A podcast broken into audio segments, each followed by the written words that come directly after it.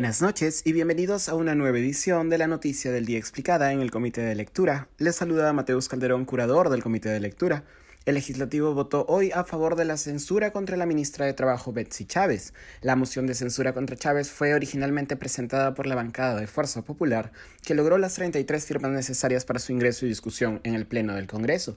Además de los 22 legisladores fujimoristas, la propuesta de moción de censura fue también respaldada por congresistas de Avanza País, Renovación Popular, Alianza para el Progreso y el legislador Carlos Anderson no agrupado. Antes, la también legisladora de la bancada de Perú Democrático había sido interpelada por el Pleno del Congreso, pero la bancada de Fuerza Popular no había estado presente en el hemiciclo a modo de protesta. A Chávez se le interpeló primero y luego se le censuró bajo dos argumentos. Por un lado, su responsabilidad política en la huelga de controladores aéreos que paralizó la industria del turismo y la industria aeronáutica durante la pasada Semana Santa.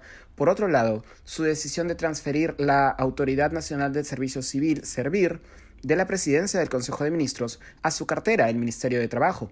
Fuera de las razones aludidas de manera específica en la moción, Chávez ha sido durante las últimas semanas una de las principales voceras y defensoras del Ejecutivo de Pedro Castillo.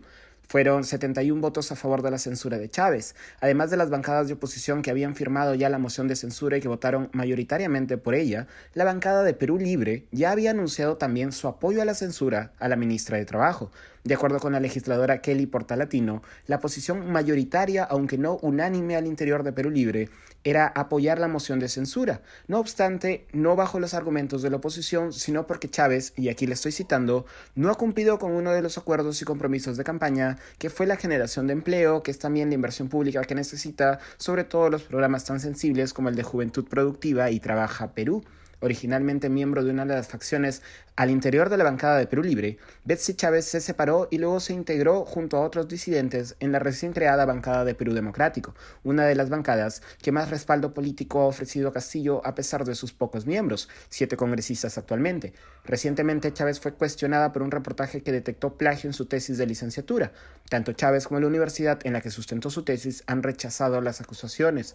La discusión de la moción de censura contra Chávez ha coincidido también con la visita del secretario general de Perú Libre, Vladimir Cerrón, y las exministras Anaí Durant y Gisela Ortiz hoy por la mañana a Palacio de Gobierno. Esto ha sido todo por hoy, volveremos mañana con más información. Se despide Mateus Calderón.